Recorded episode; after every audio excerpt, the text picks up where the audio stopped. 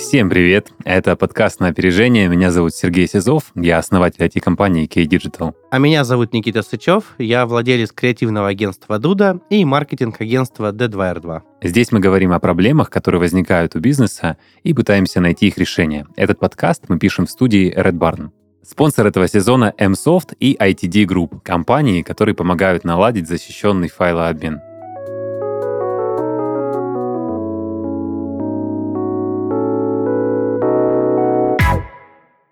Никита, у нас сегодня классная тема. Она про расширение бизнеса и про то, как удержать качество продукта после того, как ты стал не один в компании. Вот ты был ага. единственным дизайнером. А был у тебя такой период, вот, кстати, когда ты был единственным дизайнером и сам сидел себе, рисовал э, логотипы? А, если честно, я даже Photoshop открыть не могу. Я же вообще не дизайнер, а, поэтому нет, у меня такого не было. У меня а, первая моя команда была пять человек. То вот. есть сразу вы такие раз стартанулись? У меня первый бизнес человек. был глянцевый журнал в интернете. И мы, грубо говоря, из него выросли в агентство. Ага. Вот, но да, э, грубо говоря, это было так. Знаешь, как это часто бывает? Я думаю, многих ко мне пришли друзья, говорят, э, у нас есть идея, денег нет, ну давай найдем инвестора, грубо говоря, э, и сделаем проект. Ну и, соответственно, их друзей было двое, мальчик с девочкой, плюс я уже трое, ну и там два сотрудника мы добрали.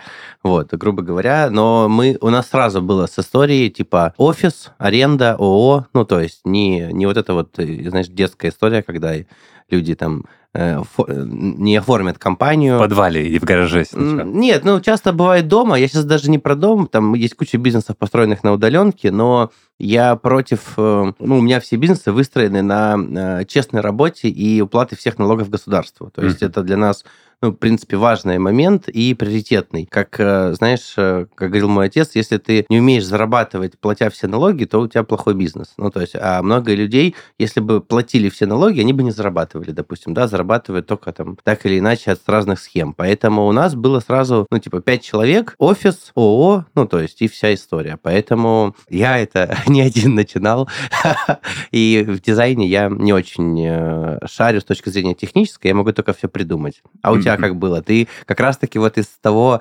оперы программиста учился на программиста и... Все сам, да? Ты знаешь, да. у меня вот такая идеология была, ага. потому что у всех своя модель бизнеса. Я вот в одном подкасте рассказывал вообще угу. свой путь становления.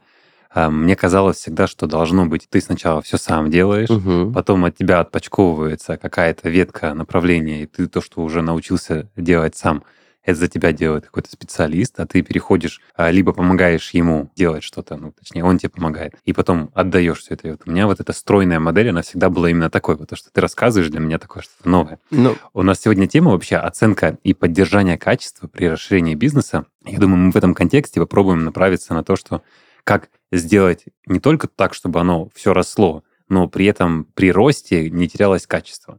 И вот для меня вот это как раз-таки там самая история, типичная, понятная в IT-индустрии, я могу сказать даже каноничная, да, когда вот у нас есть один-два программиста, они что-то там пилят, пилят, да. не знаю, приложушечку какую-нибудь угу. или сайт, затем их становится там трое, Затем ты уже как руководитель, как гендир не участвуешь, или как SEO, да, не участвуешь активно в процессах разработки, угу. ты занимаешься уже там процессами найма, маркетингом, процессами то есть, общего какого-то руководства и там, скажем так, уже культурой и идеологией компании. И в этот момент ты понимаешь, что довольно сложно взять просто и отпустить. Они там сами что-то делают. И вот как понять качество, вот давай я тебя спрошу, а сам попробую uh-huh. пока подумать, чтобы структурировать. Как понять, что вот то, что твои люди делают, это то, вообще, зачем вы здесь все собрались и соответствует твоей общей культуре? Да, на самом деле, скажу так, проблема супер, э, мне кажется, актуальная. А, я там подсвечу ее еще вот с той стороны, что у меня много бизнесов или знакомых, которые, знаешь, были ремесленниками, вот как ты говоришь. Ну, то есть он сам был программистом, потом набрал часть людей, и вот э, они из ремесленников уже даже развили бизнес, не смогли стать руководителями. То есть они так и остались ремесленниками, понимаешь, да? Допустим, у меня был там друг-ювелир, он набрал два ювелира, ну, то есть они делают больше, но все равно все заказы идут на него, и он их делает сам. Ну, как бы, да. А если он не будет делать сам, эти ювелиры не дадут ему столько денег, сколько нужно, ну, к примеру. И вот это очень важный момент. То есть, да, вот о чем ты э, посвятил, что очень часто человек не может перейти из э, статуса ремесленника, я таким лучше словом назову, потому что там программиста, там дизайнера, кого угодно. Я это называю ремеслом, потому что и то, и то это ремесло. Не может перейти в статус предпринимателя. Я э, таких бизнесов, а, знаю очень много. Э, даже там у меня в агентстве работали, например, люди, которые делали свой бизнес, ну, там, как дизайнеры, да, там, но все равно сами рисовали, но потом это все было, как бы, скажем так, в убыток, и, грубо говоря, они бросали бизнес и опять возвращались в агентство, но на большую зарплату. Потому что, ну, тут важно понять, что предпринимательство, во-первых, это не для каждого. Я все-таки не верю в том, что это, типа, прям для каждого, для всех. Просто вот этот миф, что предприниматель это человек, который, не знаю, курит сигары, пьет шампанское и катается на яхте, это абсолютно ложь, потому что мне кажется, что предприниматели это, знаешь, самые а, там обиженные люди в стране отчасти, потому что э, мы виноваты во всем. Ну, то есть у нас такое законодательство, что сотрудник реально при желании может нагнуть практически любого работодателя, а он не может ему сделать ничего.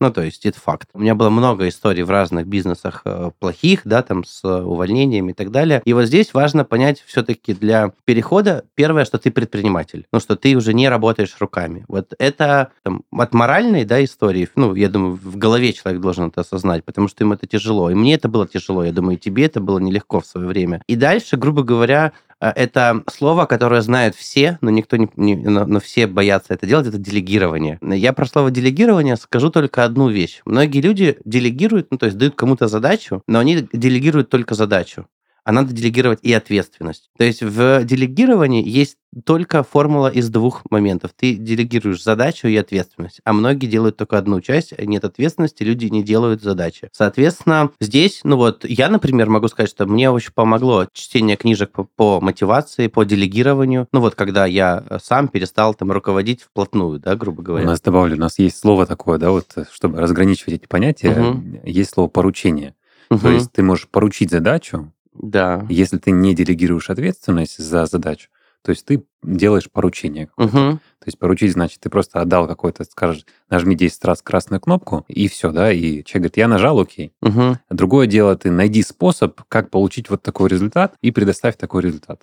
Угу. То есть это уже ответственность за результат, и либо, либо сдай этот результат заказчику. Ну, То вот есть это делегирование. Классно ты объяснил, согласен. И тут в данном случае мне кажется, что первое, многие не понимают бизнес-модель. А, то есть сначала надо создать бизнес-модель, потому что когда ты сам дизайнер, это одна бизнес-модель. Потому что ты продаешь там, как ты дизайнер, как свое имя. Второе, если ты хочешь продавать через свое имя, но сам не делать, ну там, вот пример, там есть студии, да, студия Артемия Лебедева. Ну, то есть все ее знают, самая там первая большая студия в России, но Лебедев же сам ничего не рисует. Ну, то есть, но он говорит, я художественный руководитель. То есть, вот оно позиционирование, вот оно бизнес-модель. Он говорит, я набираю талантливых людей, я сам был дизайнером, крутым, и я теперь художественный руководитель. Всем понятно заказчикам? Всем. Как бы. И он говорит, что я и в теме, но, но руки не мои. Ну, как бы, это же классная модель. модель. Угу. То есть, понимаешь, да, грубо говоря, тот же ювелир мог сказать, я теперь художественный руководитель. Ну, то есть, я, у меня и вот ювелиры, но я за каждым слежу, придумываю идеи, и я ушел больше в разработку. Я к примеру говорю. И также под его брендом это выпускается. И, ну, потому что люди же как, знаешь, это многие к нам в агентство приходят и говорят, мы хотим работать с Никитой. Ну, говорят, хорошо, только Никита в агентстве не работает. Ну, меня в своем агентстве даже не, ну, у меня нету должности, чтобы ты понимал, я собственник стопроцентный, но у меня есть генеральный директор. Он говорит, ну, работайте с Никитой, у него есть ИП. ну, как бы, со мной, по сути, там нельзя работать как с агентством. Я в агентстве даже не работаю. Ну, то есть, но я говорю, например, клиентам, что у нас есть процедура, что вы общаетесь с менеджерами и так далее и тому подобное. Я могу присутствовать на переговорах, но, допустим, я, там, мне звонить не надо, потому что у меня миллион тысяч своих дел, но я принимаю участие над разработкой вашего продукта внутри команды. Ну, то есть, ну, я не, не операционный там руководитель и, знаешь, там, ну, и так далее. Поэтому здесь я считаю, что вот ответ на твой вопрос, наверное, определить бизнес-модель, понять в голове все-таки, что ты теперь а, должен быть не ремесленником, а предпринимателем, тут э, я, мне, если честно, не очень легко описать, знаешь, что вот если сказать, что кто такой предприниматель, ну вот, я не всегда могу легко ответить, но вот на твой вопрос я вот так бы ответил. Давай попробуем тогда для людей, которые вот нас слушают и думают, да, ну, в общем, в теории понятно, да, вот угу. вчера я Вчера я делал, э, рисовал в фотошопе, сегодня я руководитель студии. Да. Вчера я программировал, а сегодня я там, директор IT-компании. Угу. А, как должен произойти, на твой взгляд, вот экологично и постепенно процесс миграции из одного второго? Или вот просто с сегодняшнего дня никакого фотошопа, никакого кода, ничего третьего. я понял ответ на этот вопрос. Первое, а, за счет чего растет компания, это количество клиентов. Вот я могу рассказать сам, ну, самый большой факап свой в жизни, например. Конечно, давай. А, вот. Он, кстати, этот факап, ну, всегда легче через факапы же разбирать, на самом деле, путь к успеху, а не только, когда успешный успех слушаешь, как бы, знаешь, кажется, что, кажется, что жизнь прекрасна, она вообще не такая. И вот я сейчас объясню. Вот мы были маленьким агентством, там, делали сайты, логотипы, начали делать рекламу. Там, мне как-то удалось продать там рекламу торгового центра на там много денег, и а, потом мы вошли в рынок недвижимости. 10 лет назад, 11, наверное, рынке недвижимости в интернет-рекламой никто не занимался. Была только офлайн реклама Мы начали рекламировать в интернете. Я никогда не забуду, у меня был первый бюджет 24 тысячи рублей на Яндекс. С этой компанией в итоге мы сработали на 48 миллионов, ну, то есть в 25 тысяч. И, грубо говоря, у них, ну, вот я просто четкий пример, я могу рассказать, там у них был бюджет 800, продавалось 20 квартир. Мы за 800, ну, то есть переведя их в интернет часть, начали продавать 100 квартир. Э, молва быстро полетела, а, а мы были единственные, кто, в принципе, умел рекламировать тогда в Яндексе, ну, там, недвижку и так далее. Соответственно, за там, три месяца у нас стало застройщиков 40. Но мы начали обморочно набирать людей, потому что понимаешь, да, что есть физическая, ну, как бы возможность, сколько проектов ты можешь вести. Соответственно, первый пункт ответа на твой вопрос – это масштабирование. Если у тебя растет количество заказов, вы обязаны расти, потому что вам не хватает людей, именно рабочей силы, именно рук, ну и так далее. То есть, да, это на производстве это рабочие, у тебя это программисты, там где-то дизайнеры, рекламщики. Это первое. То есть, когда ты растешь, ты один как программист, как дизайнер уже не вывезешь количество клиентов. Ну и, соответственно, мы начали набирать людей судорожно, обморочно. А как ты понимаешь, в таком потоке ты не можешь отобрать лучших. Ну, то есть ты отбираешь, что есть. А второе, мы никогда до этого не управляли компаниями и не строили компанию. Ну, как нас просто представь, нас семи человек, мы выросли до 50 человек за 3 месяца. Ну, денег было прям в вагоны. Ну, я образно говорю, в смысле, клиенты шли, любые деньги платили, и мы офис, естественно, мы сменили офис, ну, как бы, вот эта вся история. И, и потом начался хаос. Ну, вот прям э, мы четко поняли, что одни зафейлили проекты, вот поэтому это сейчас как раз вот этот fail. Актуалочка. Мы можем разобрать потом, да, вот нашу, на, нашу тему с тобой. И э, одни проекты начали сыпаться, вторые начали сыпаться, одни стали недовольны, третьи. И, грубо говоря, к там, концу года из там 40 клиентов у нас осталось 16, а мы набрали людей на 40 проектов. Соответственно, мы начали их увольнять. А увольняешь ты, ты знаешь, что увольнение ты оплатишь отпуска там и так далее. Увольнение нам вышло где-то в миллион, ну там в полтора, а, ну и так далее. И мы как бы так подофигели. Ну и начали, грубо говоря, сидеть и думать, и как, как выстроить систему, ну то есть, и, и вот что делать. Ну то есть, и соответственно, мне кажется, что основной принцип, почему ремесленник становится предпринимателем, ну их два. Первое, у него клиентов больше, чем он может сам а, обслужить, назовем так. Второе, он хочет больше зарабатывать. Но больше зарабатывать он может и бы, и когда он ремесленник, понимаешь, он может поднять цены в два раза. Ну, к примеру, соответственно, количество клиентов станет чуть меньше, но дороже. Э, реально? Реально. Но в основном, как бы, в моей картине мира это все-таки количество клиентов. Вот как ты считаешь, как у тебя такое было? Я уверен, что нужно эту тему, конечно, раскрутить посильнее, в том угу. плане, что конкретно, то есть ты fail обозначил, но не обозначил отсюда инсайт. А что касается роста, я вижу, ну, у нас как происходило всегда, да, то, что у тебя есть один клиент, у тебя есть штат, который ты набираешь под этого клиента, uh-huh. то есть либо у тебя, вернее, уже есть проект за проектом идет, и, как правило, да, то есть твой ресурс, который, то есть тебе нужно там 3-4 разработчика на один проект, на небольшой проект, то есть на большой это 10 человек, а, и твои 10 человек, а, они не всегда заняты на 100%. То есть у тебя высвобождается время у сотрудников, ты знаешь, что они там загружены на 20, 30, 50%, ты можешь взять еще одного клиента и также его в эту систему, в эту воронку уже интегрировать, и его задачи также легко брать. И таким образом происходит органичный рост. То есть в такой системе директор, сам руководитель, ну и в частности я, занимаюсь именно наймом людей, а, их интеграцией, то есть понять, кого в какую команду определить, как их состыковать комфортно, определяя культуру компании, как мы решаем ситуации, как мы разруливаем ситуации там, с клиентами, то есть как мы э, взаимодействуем с рынком, где мы участвуем. Вот сегодня спрашивал про выставки и так далее, где мы не участвуем. И э, я занимаюсь именно такой стратегической э, частью вообще всей жизни компании. Угу. И для, для меня, естественно, то есть когда есть уже а команда, мне нет необходимости просто быть ремесленником, потому что все компетенции закрыты, и, очевидно, мои сотрудники делают лучше каждое направление, под которое они наняты, чем чем я. То есть я могу только со своей стороны, периодически проверяя проекты, задавать какой-то... То есть я являюсь ОТК, да, то есть да, отделом качества.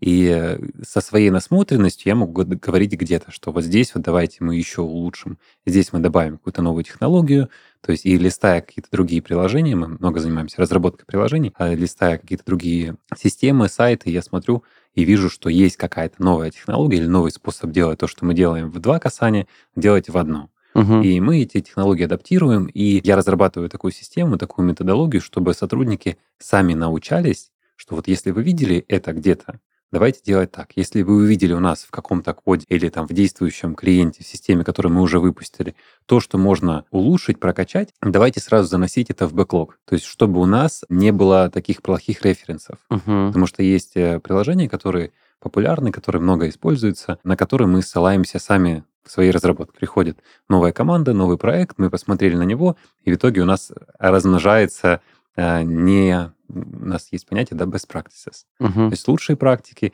и есть понятие того, что есть что-то сделано, как у меня сотрудники говорят, не самым элегантным способом, или говнокод какой-то. Uh-huh. То есть сделали, как было быстро, как было понятно, и вот перепишем через N итераций. Uh-huh. И, естественно, понимаем, где у нас что написано. Сейчас вот э, в данный момент, положа руку на сердце, у нас нет говнокода. То есть uh-huh. мы его вообще, в принципе, стараемся не писать изначально, потому что это дорого стоит. Дорого стоит сделать что-то очень быстро. Uh-huh. Потому что на выходе ты получаешь долгую отладку когда что-то сломалось, ты получаешь недовольных э, клиентов, недовольных э, заказчиков, потому что то, что написано плохо, дает определенные свои... Насколько я помню, на вашем сленге это костыли еще называется, Костыль, да? конечно, все в теме полностью. Вот эти костыли, они хоть и ходят, да, но они ходят, на них не побегаешь. А особенно, то есть, и то, что работает на 10 э, пользователей, не работает на 1000 пользователей то, что сделано как-то однажды было криво. То есть, к счастью, все разработчики, то есть, которые образованы, которые у нас работают, они понимают, что, э, что такое говнокод, что так это работать должно, а так работать не должно, потому что есть очень явные паттерны, есть явные признаки того, что этого быть не должно. И культура компании, она подразумевает в нашем случае, что мы говорим, да, это тяжело, да, это долго, да, это будет делаться не там не пять минут, где-то скачал, ставил а, и забыл, а это будет делаться два дня, но давай делать хорошо сразу, чтобы потом не переделывать. То есть есть э, Сазерленд, наверняка знаешь, да, культура Scrum, uh-huh. методология, философия, тут уж как называть. И они прям проводили исследования на эту тему, понимая о том, что вот некачественно сделанный продукт, где-то вот эти ошибки, они прям вот в 10 раз обходятся дороже, чем то время, которое сэкономлено. Ну, в общем, ты понял. Да, суть, я, том, что я на самом очень деле... сильно удорожает продукт. Всегда. Да, а, ну, в IT отрасли однозначно так, да. То есть mm-hmm. у меня там есть фишечки свои, где я могу так э, еще воспользоваться и, а, грубо говоря, какую-то итерацию перескочить, потому что не считаю, что они важные. Ну, там, да, грубо говоря. А вот у тебя вообще такого нельзя, у тебя же все системно. Конечно. Ну, то есть, поэтому конечно. согласен. Скажи, а вот есть у вас какой-то вот процесс вот ОТК, да, вот отдел контроля качества? Выполняешь ты роль в своем случае вот ОТК, когда ты посмотрел и скажешь, ребята, все фигня, давайте перейдем? А, смотри, э, есть э, типы услуг, которые э, контролирую только я. Короче, в компании запрещено отправлять без моего ок ну, клиенту. Mm-hmm. Я, честно скажу, я не лезу во все. Я половину даже клиентов уже не знаю. Ну, я тебе объясню, что у нас в месяц, там, мы не очень там супер крупное агентство, у нас минимум 50 клиентов. Знать всех, все процессы невозможно. Вот. Э, соответственно, я контролирую дизайн, именно графический дизайн. Я могу посмотреть и сказать, это все говно, отрежьте руки дизайнеру, дайте по голове. Пусть выходит на выходные, отрабатывает за свой счет. Почему я ему буду платить за эту говную работу? Но я вот такой очень жесткий в этом. И, соответственно, я контролирую э, фирменные стили, я контролирую упаковку. Со мной советуются по м, идеям рекламной кампании. Ну, то есть их могут отправить без моего ок, но часто советуются. Э, понимаешь, в чем причина? Я сейчас полноценно там в агентстве работаю два дня в неделю, потому что остальное время занимаюсь там заводом. Но я прихожу, там какое-нибудь совещание... Это выглядит так. Я прихожу, сажусь за стол совещаний и не встаю оттуда. Ну, то есть и просто люди меняются весь день. Я там ем, обед, обедаю, разговариваю, обедаю, разговариваю. Ну, и так выглядит примерно мой день. И люди приходят говорят, вот есть идея. Я за секунды могу им их идею либо развить, либо сказать, что это фигня, и придумать путь новый, ну, чтобы они пошли дальше думать. То есть эм, я не знаю там причины, ну, причины, наверное, у меня просто очень большой опыт а, в этом и насмотренность. А у ребят там, у многих поменьше. Либо, ну, как бы, может быть, как раз-таки математический склад ума и моя прям супер большая любовь к методологиям мышления нестандартным, я на них учился, это как бы типа дизайн мышления, типа латерального мышления, помогает мне придумывать очень быстро. Вот, я постоянно пытаюсь ребят учить этим методологиям, да, но это не всегда так легко, ну, как кажется. Вот, соответственно, рекламные кампании я, э, ну, то есть, смотри, интернет-рекламу я вообще не проверяю, все креативы в интернете вообще не смотрю никогда. SMM, наверное, смотрю только концепцию и выборочно контролирую. Ну, то есть я могу прийти и сказать, покажите мне вот этого клиента посты на эту неделю. Ну, то есть э, это, это больше как контроль, да, не, не, но это отправляется клиенту и с ним коммуницируется. Вот. А, я, но я при этом стараюсь сейчас и от этого уйти. Ну, то есть... Вот тут мы ходим как раз-таки по острию нажания, возможно, это не подсветить. Смотри, как получается, да, что э, часто, когда есть контролирующий орган, когда есть кто-то, кто за тобой проверит, ты можешь сделать, э, ну, как-то сделал и сделал. Все равно это не пойдет в продакшн, все равно это потом будет смотреть Никита, все равно это посмотрит Сергей. И э, если я сделал что-то не так, то они поправят, а я как бы как-то сделаю. И вот тут, э, вот то, что ты сказал, да, я говорю, как, как не надо и как надо, вот я для себя вот этого, это умозаключение давно сделал и понял, что важно отдавать, возвращать ответственность. И если ты видишь, что не так, то указывать на это ну, вот в контексте того, что посмотри на мой вариант. То есть ты предлагаешь копилку вариантов свой вариант, угу. и, и в некоторых случаях добавляешь э, туда методологию мышления. Почему именно этот вариант э, получен и почему на него стоит посмотреть. То есть я своим сотрудникам, так как я не являюсь самым умным человеком угу. в комнате, я также продаю свою методологию мышления. То есть я им рассказываю, я их пытаюсь не научить, потому что это снимает с них ответственность, я им пытаюсь а, объяснить, как я размышляю, и, возможно, комбинировать, сделать такую синергическую модель взаимодействия, когда у нас э, к их мышлению, к их пониманию добавляется мое понимание, и в итоге они просто вкладывая в то, что они уже знают, почему это так, почему они решили весь проект завернуть в контейнер, например, uh-huh. да, а не просто так вот его запустить на сервере. А мы начинаем этот вопрос как-то проторговывать, да, то есть он, они мне продают а, свою версию, я им продаю свою, но ни в коем случае, вот тут авторитарность, я уверен в этом, не знаю, как у вас происходит, почему я это, в принципе, спросил, uh-huh. поднял тему, авторитарность может испортить как раз-таки степень ответственности и степень самостоятельности сотрудников. Как ты чувствуешь по этому поводу? Я с тобой соглашусь. Э, я тоже стараюсь э, обсуждать, ну, как бы рассказывать, как я мыслю и в 99% я прав. И это не авторитарность, скажу так. Ну, как бы они сами говорят, Ты что... просто красавчик, ты что делаешь? Вот. ну, я причем не хочу, чтобы так было. Ну, ты пойми, я радуюсь за их успехи, не за свои. Я, я, э, когда я решаю задачу я, ее решил я, а мне нужно пришла команда. Ну, то есть э, я вот, наоборот, не радуюсь этому. Э, для понимания просто. Ты согласен с тем, что когда ты решаешь задачу, ты себе покупаешь следующую порцию задач, которые да, тебе нужно решить? я про это и говорю. Вот поэтому, да.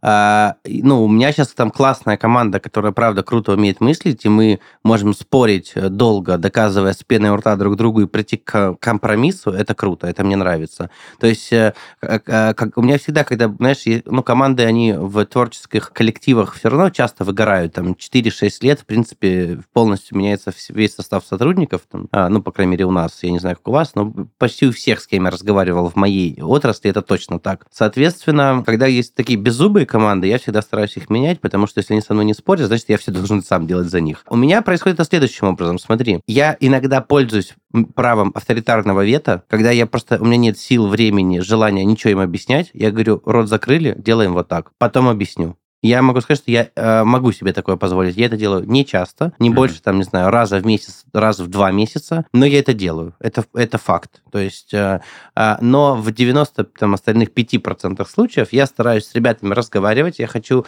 стараюсь понять, э, почему они сделали так или иначе, задаю им наводя... Я часто вообще не придумал уже все, но им ничего не рассказываю, задаю им вопросы, и их вывожу на эту мысль. Ну, то есть... Э... Как коуч выступаешь? М? Как коуч выступаешь? Как тьютер. Вот мне нравится это mm-hmm. слово. Я mm-hmm. его выучил в 15 лет. Я учился при администрации президента на вот латеральное мышление. И вот нас учили, кто такие тьютеры, грубо говоря. Вот. Э, соответственно, да. И по поводу ну, такой штуки у нас в компании вообще запрещено говорить слово «нет». А, ну, то есть э, «нет» это сделать нельзя. У вас вместо этого слова все херня, давай по новой. Ну, примерно так. И у меня всегда есть самое главное правило, вообще самое главное. Вот когда ты сказал, что ты предлагаешь, отвергая, предлагай. Ни один сотрудник не может сказать, это плохо. И на этом закончить. Ну, как бы тогда он будет распят. Не знаю, обеда его лишат. Ну, я шучу, конечно. Я тут добавлю, я был у тебя на брейншторме, присутствовал в компании, что очень круто, у тебя вот так вот, э, не знаю, твоя ли это заслуга или это заслуга там HR твоего условно, но все зубасты. Круто, но что... нет HR, я HR.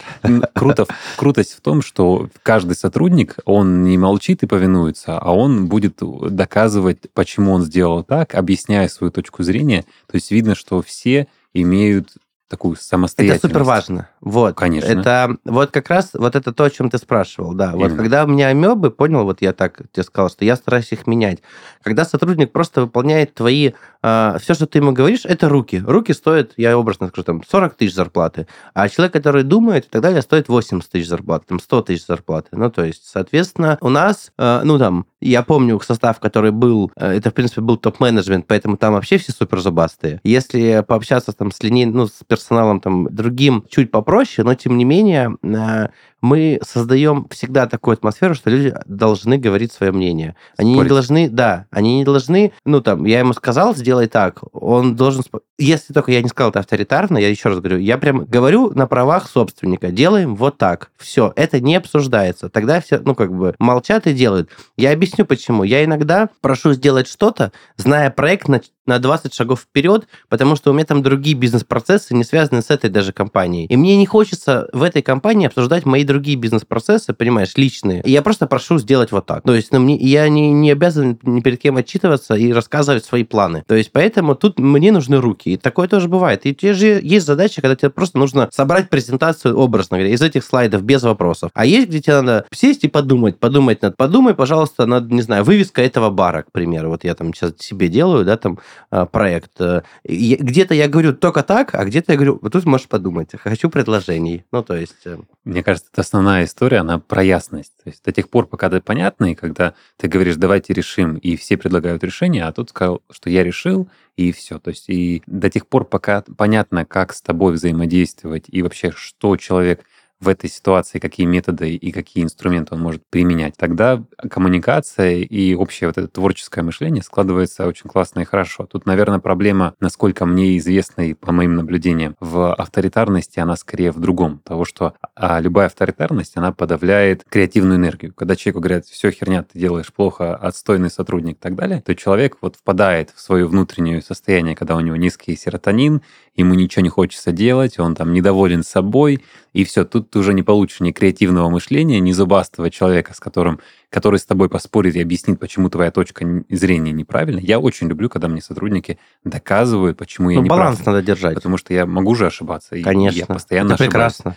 И важно любому человеку напомнить о том, что несмотря на то, что ты руководитель, с тобою нужно спорить, потому что а, если, если с тобой не спорят, значит, вы наверняка упретесь в, твои, в ограниченность твоих компетенций. Я полностью согласен.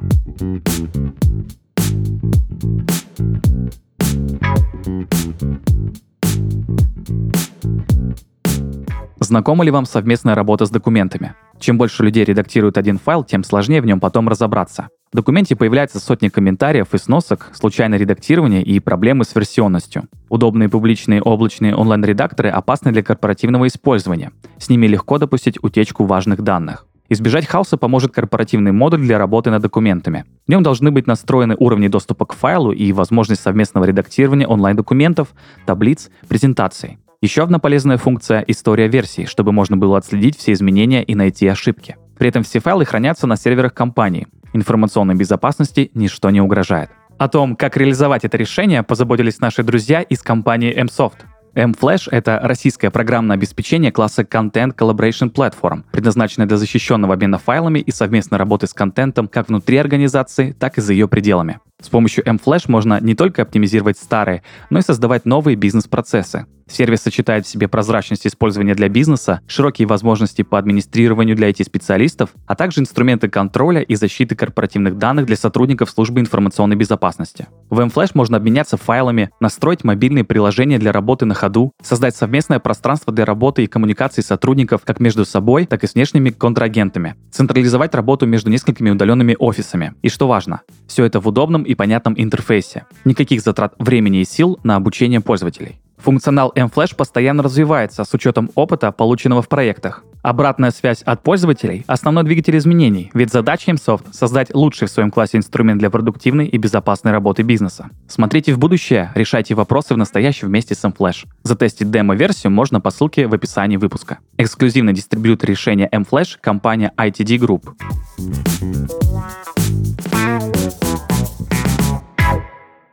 У тебя, может, чуть попроще, у меня, наверное, чуть посложнее, но, может быть, я просто не знаю, может, тоже легко.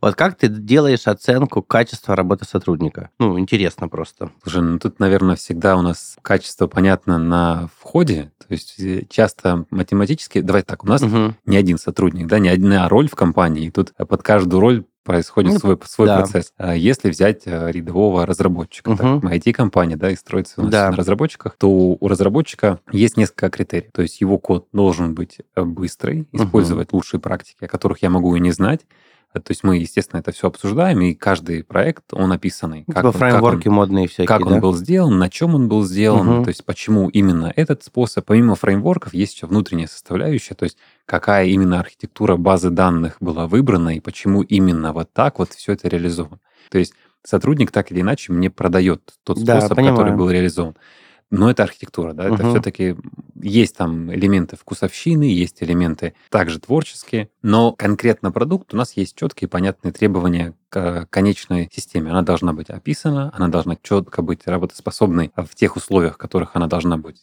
эксплуатирована, и она самая наверное, важное будет, должна быть понятна всем остальным сотрудникам. Потому что, допустим, разработчик бэкэнда выпускает там, базу данных и набор э, каких-то точек, набор эндпоинтов или там систему, с которой предстоит работать всем остальным сотрудникам. Угу. То есть и эта система должна быть описана.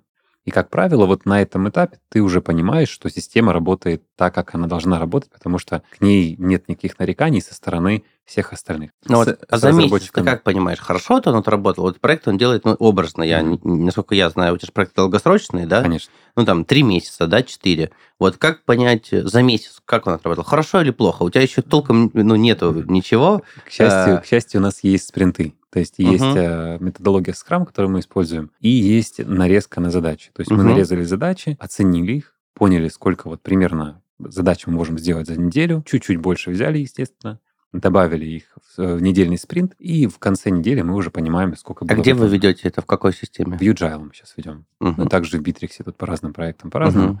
Ну, то есть ну, люб, вот любая... мы по дизайну ведем в Trello, ну, mm-hmm. то есть... Да, мы тоже э, раньше использовали А Trello. для там маркет... Ну, а именно с клиентами вот это взаимодействие, ну, то есть это задачи дизайнерам, грубо говоря, ставятся в Trello, а внутренние все процессы, там, клиентские и так далее, ведем в Bittrex. Mm-hmm. Trello классная штука и достаточно Очень простая. для каждой вот компании подойдет. Очень советую, да, многим попробовать, э, потому что это канбан, вот, mm-hmm. одна из э, частей кайдзена, это, ну, кайдзен, это, это, я книжку читал просто еще в детстве, вообще зафанал с нее, ее Toyota, по-моему, Toyota. придумали. Это, по сути, организация потокового э, производства на предприятии. То есть, Все правильно, это да. Bosch использует, Siemens, там вот это вот. Очень много компаний, вот Эйтион это все перебрали, и много раз ее, конечно, уже дополняли и переделывали. Да, очень много я раз. Я читал тоже и кайдзен, и вот э, в Scrum, если, ну, я думаю, кто уже сейчас читает, или соберется читать э, про кайдзен, можно сразу начинать со скрама, потому что он также применим для любых направлений. Да. То есть и для производства, и для творческих студий.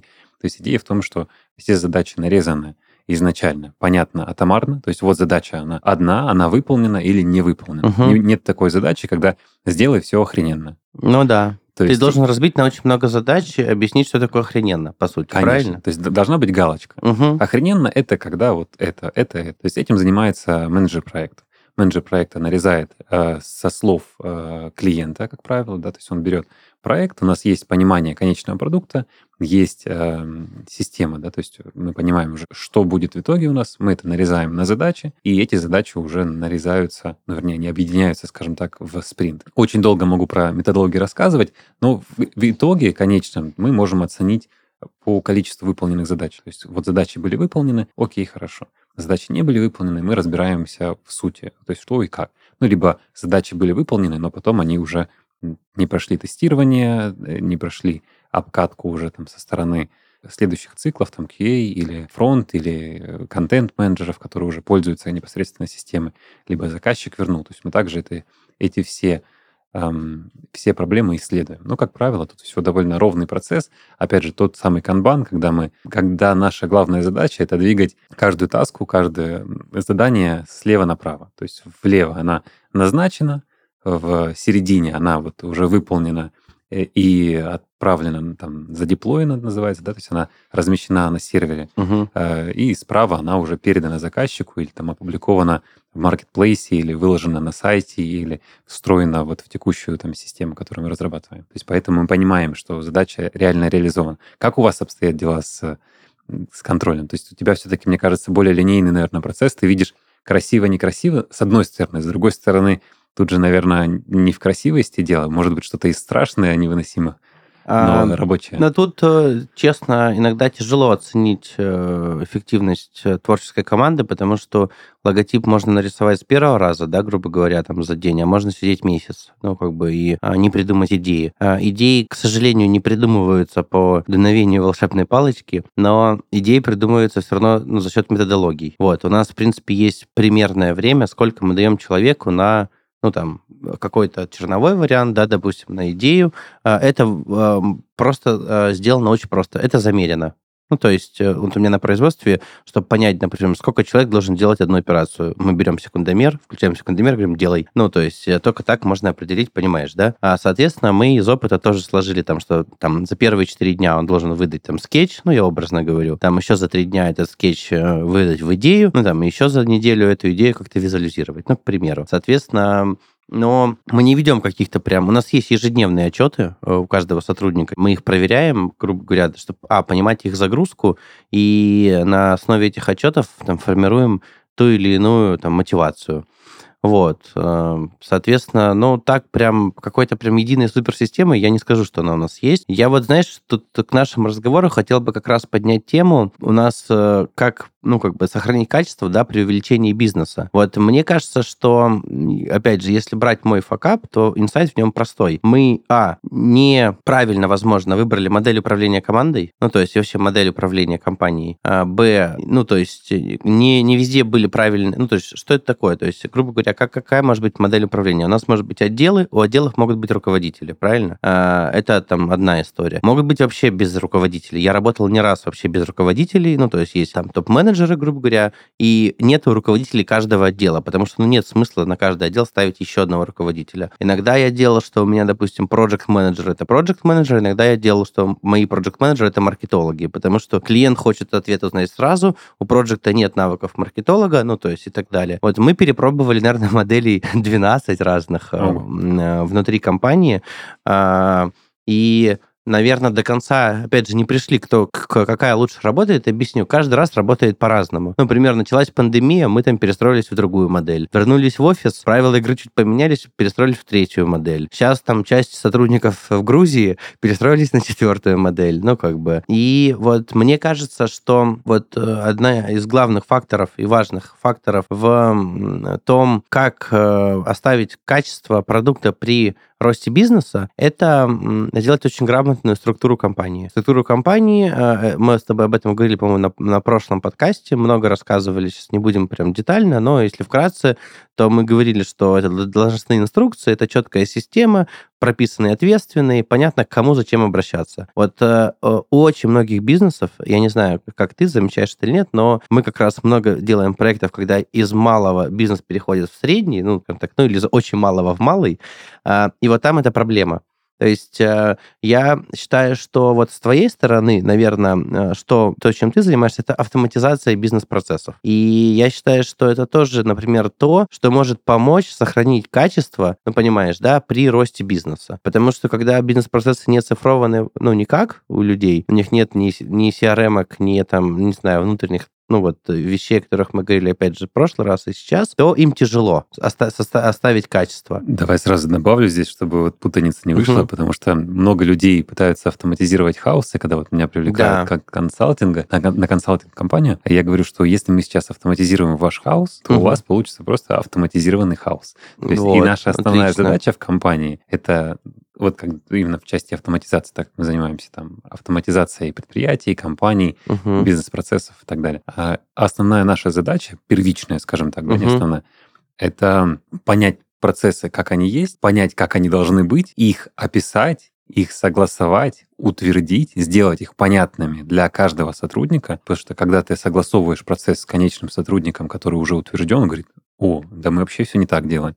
И вот он при мне постоянно топ-менеджеры доказывают друг другу, что они вот это делают так. Например, вот вы сначала подписываете там а, такой-то документ, такой-то акт, а потом передаете товар. Они говорят, нет, нет, сначала мы товар передаем, так вы должны сначала акт подписать, потом передать. Нет, у нас же еще отгрузка. И начинается спор, и если это автоматизировать, то компания ляжет тут же. Угу. Потому что если у тебя больше, чем 100 э, заказов в месяц, ну, да. или больше, чем 100 каких-то клиентов, то это невозможно автоматизировать. Поэтому в контексте того, что ты говоришь, самое важное, что хочется подсветить, и важно понять, мне кажется, каждому слушателю и каждому предпринимателю, то, что первоначально не автоматизация, я говорю как а руководитель компании, да. а сделать так, чтобы процессы, пусть они будут э, не идеальны, не безупречны, но они должны быть понятными, и они должны быть консистентными, они должны быть однородными. То есть ты процесс, который у тебя есть, должен делать каждый раз одинаково да. для того, чтобы сотрудник не включал каждый раз голову и не изобретал заново, а как мне выслать сначала КП, а потом счет, или сначала счет, а потом КП, например, да, или мне сначала нужно с ним созвониться, а потом сделать это. Есть четкий чек-лист действий, есть четкий описанный процесс, по которому нужно следовать. Если его нужно будет поменять, изменить, улучшить или уж автоматизировать, что вообще безупречно, угу. то до этого дойдет, когда, то есть, когда он станет понятным, он автоматизируется на кончиках пальцев самого сотрудника. А затем уже компания приходит э, или сама понимает, как это автоматизировать, либо приходит к нам. К нам компании приходят за автоматизацию, у которых ни хрена не работает, как правило. Угу. Которым авто... не нужна не автоматизация, а нужно, нужно причесать то, что у них есть, то, что они как-то делают, но они сами не понимают, как это происходит. И ну вот, вот я про это, наверное, да, хотел рассказать, что вот мне кажется, что на самом деле, ну, всю тему да, нашего топика можно, а, в принципе, одним предложением ответить. Надо выстроить процессы. Да. Это, ну, то есть мы там рассказываем какие-то вещи более глубокие, там какие-то истории, но по факту ответ он супер простой. Выстроить процессы, их все описать и описать взаимодействие, должностные инструкции, и хаоса не будет. Ну, а дальше уже автоматизировать, не автоматизировать, это дело каждого, правильно? Я тут подсвечу главный, мне угу. кажется, момент вот в том, что ты очень круто сказал, это сделать эти процессы понятными ясными. Я просто постоянно об этом говорю, угу. но это вот прям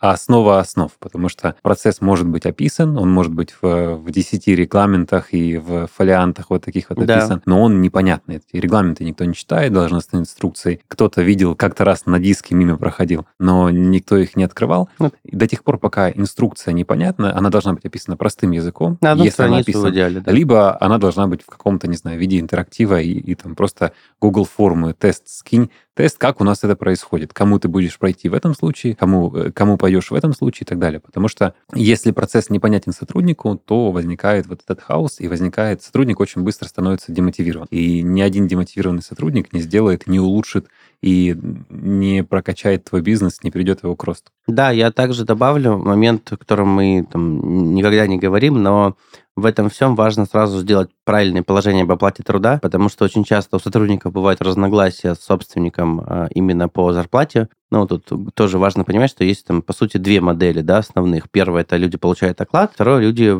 зарабатывают себе деньги. Ну, то есть можно просто приходить и получать оклад, а можно зарабатывать деньги. А мы стараемся, конечно, устраивать модель по зарабатыванию денег, чтобы они зарабатывали. И вот в этом плане очень важно придумать такую систему оплаты труда, чтобы она была открытая и прозрачная, и любой сотрудник каждый день мог посчитать, сколько на сегодня он заработал. Ну, то есть э, э у нас просто по многим позициям, ну, там, опять же, не в, там, в креативном агентстве, а в других бизнесах зарплата зависит от там кучи факторов. То есть у тебя есть всегда оклад, плюс у тебя там 25% премии, это если ты сдал ежемесячные отчеты, еще 25% там, если ты там, выполнил план, э, там, еще 25%, ну и так далее. Грубо говоря, набирается история. Но очень важно сделать такую систему, чтобы, а, сотрудник мог э, сам считать, и, б, руководитель никак не участвовал в вот этой сумме зарплаты. Тогда у него не будет обиды на руководителя, понимаешь? Если ты сделал систему, в которой ты не участвуешь, ты говоришь, ну я же тебе дал систему, ну ты, тебя она устроила, мы обсудили. Я как руководитель, ну никак на эту систему не влияю. Ты, ну там, можешь дать, знаешь, там, это премию руководителя, там, дополнительную какую-то вести, но по факту, если ты сделал такую систему, которая, где ты, как собственник, руководитель, не влияешь на его зарплату, ну тебе намного легче, понимаешь, да, мысли? Конечно. У него нету к тебе негатива, если, ну, например, январь месяц, он, не знаю, пил весь месяц, потом э, забыл всем клиентам позвонить, ничего не продал и получил в два раза меньше. Но это же не ты виноват, а он. Но если ты ему вдаешь зарплату, он будет тебя винить, что ты ему дал маленькую зарплату. А так, если это делает система, понимаешь, он как бы поймет, что это он виноват, и система ему так посчитала. Вот я бы еще вот этот момент э, здесь подсветил. У меня тоже было много там проблем различных в разные годы компании, когда, знаешь, договариваешься, но у всех разное видение и понимание. Один понял вот так, другой вот так, третий понял, что премия за вот это. Ну, и люди должны понимать, за что они получают премию. Потому что ты, так, когда он много работал, ты ему не дал премию, а мало работал, ты ему дал премию. Он подумает в следующий раз, зачем мне много работать? Ну, типа, и так далее. Вот, э, эм, на самом деле, это непростой момент по правильной, ну, решению мотивации и фонда оплаты труда, но я считаю, что вот когда вы растете и ваш бизнес расширяется, и вы набираете команду, я думаю, что это одно из тоже самых вообще важных элементов в успехе компании. Угу, согласен, конечно. Я думаю, что мы много сегодня классных вообще обсудили э, тезисов. Давай пробуем их резюмировать по одному. Э, я от себя, как всегда, да, про ясность, про понятность и про четкость. Потому что всегда в компании много правил, много условий, много а, каких-то внутренних зависимостей, э, закономерностей и так далее. Но до тех пор, пока эти правила остаются правилами, которые известны только каким-то ограниченному кругу лиц, сотрудникам там, топ-менеджмента или э, руководителям и так далее, то очень сложно иметь какую-то органичную действующую систему, которая внутри, внутри этих правил работает. И тут очень важно все, что создается в системе, это и, и регламенты, и инструкции, описывать понятным образом и доносить их до всех сотрудников. Да, я полностью согласен. Второй момент, о котором мы проговорили, да, это про зарплаты. Это важно понимать, за что вообще сотрудник получает деньги, то есть как он может на это влиять и что, в принципе, происходит в его зоне ответственности. Потому что очень важно передать эту ответственность, не передать там слишком много, слишком мало, и вот это понимать изначально, чтобы у человека был такой комфортный внутренний, внутренний процесс. То есть внутри его рабочего места, скажем так. Он понимает, что вот его он крутит педали быстрее, он быстрее движется к своим целям внутренним. А крутит медленнее, соответственно, э, результат получает такой же. С твоей стороны есть что добавить чисто? В принципе, я бы добавил ну, такой дополнительным бонусом, это корпоративная культура, то, что поможет да, людям э, работать лучше и развиваться. И если, скажу так, если в компании введена корпоративная культура, то эта компания по статистике более успешная, чем компания, в которой ее нет. Вкратце, что такое кор... да, корпоративная uh-huh. культура? Это свод э, правил, это там миссия, видение, ценности компании, позиционирование компании и свод правил, э, который рассказывает, опять же, сотрудникам о вашей компании, о миссии, что вы делаете, почему вы это делаете, и дает какие-то плюшки сотрудникам во время работы. То есть это могут быть, там, не знаю, бесплатные кофе, бутерброды, два, два раза в год корпоративы, ну, то есть э, раз в неделю ходить в свободной одежде, ну, и так далее и тому подобное. Когда вы создаете, помимо работы, стараетесь создать людям интересную жизнь, а на работе они проводят времени больше, чем, ну, как бы вне работы, да, а, ну, потому что остальную часть они спят, вот, э, соответственно, очень важно мотивировать людей не только там финансово работой, но и какими-то дополнительными интересными историями. Это и обучение, правильно, это и общение. Соответственно, вот я бы добавил вот это, потому что это тоже важный момент, который мало кто, к сожалению, внедряет. Э, ну и, в принципе, вот такие, наверное, три кита, как я знаю, кстати, за корпоративной культурой можно к тебе обратиться. Для тех, у кого она не сформулирована, не как-то не собрана, не формализована, можно обратиться к твоей команде, и они прямо тебя это да. умеют делать. Да, Бренд, мы делаем бренд мы делаем платформу бренда, а платформа бренда является как раз-таки началом корпоративной культуры. Я могу сказать, что это история, на которой основаны почти все компании в Европе, Америке и Азии. Э, и это ну, история про платформу бренда, там, с, мне кажется, знаешь, э, с первых дней рождения бизнеса, то есть у них у каждой компании она есть, и на самом деле, когда мы смотрим и завидуем западным компаниям, не понимая, почему они успешны, я могу сказать, что эта платформа бренда очень много в этом решает, и корпоративная культура внутри компании тоже решает. Ты Поэтому... меня абсолютно в этом убедил, я хочу, чтобы даже каждый слушатель который добрался до этого момента, также попробовал на себе ощутить вообще ценность всего этого. Это, конечно, тема отдельного подкаста. И хочу завершить наш сегодняшний выпуск тем, с чего мы начинали, про ремесленника и собственника угу. и руководителя. То, что очень важно себя определить в компании не только для самого себя, но и для сотрудников. Когда они знают, зачем к тебе можно обращаться, зачем к тебе нельзя обращаться, как с тобой взаимодействовать, можно ли тебе доказывать свою точку зрения, а, объясняя тебе, что ты не прав, и как вообще, кто ты такой в компании как с тобой, что ты за зверь такой. И когда ты становишься понятным для каждого сотрудника, когда люди понимают то и как с тобой взаимодействовать, и что ты от них ждешь, и э, как вообще, как происходят э, процессы, которые ты запускаешь, то всем, во-первых, становится комфортно, всех производительность, соответственно, подрастает. Я убежден в этом. Я убежден, что когда человек себя чувствует эмоционально хорошо, когда у него все внутри понятно и ясно, тогда производительность прямо летает в космос. Когда человеку что-то непонятно, когда он не понимает вообще, с кем он общается, можно ли сейчас свое мнение высказывать или нельзя, то производительности тут не будет.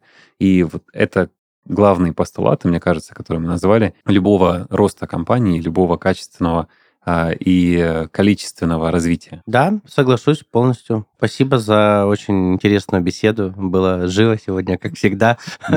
Спасибо тебе, Никит. Это был подкаст на опережение. Слушайте нас на всех платформах, ставьте лайки и, конечно же, комментируйте. Всем пока. Всем пока.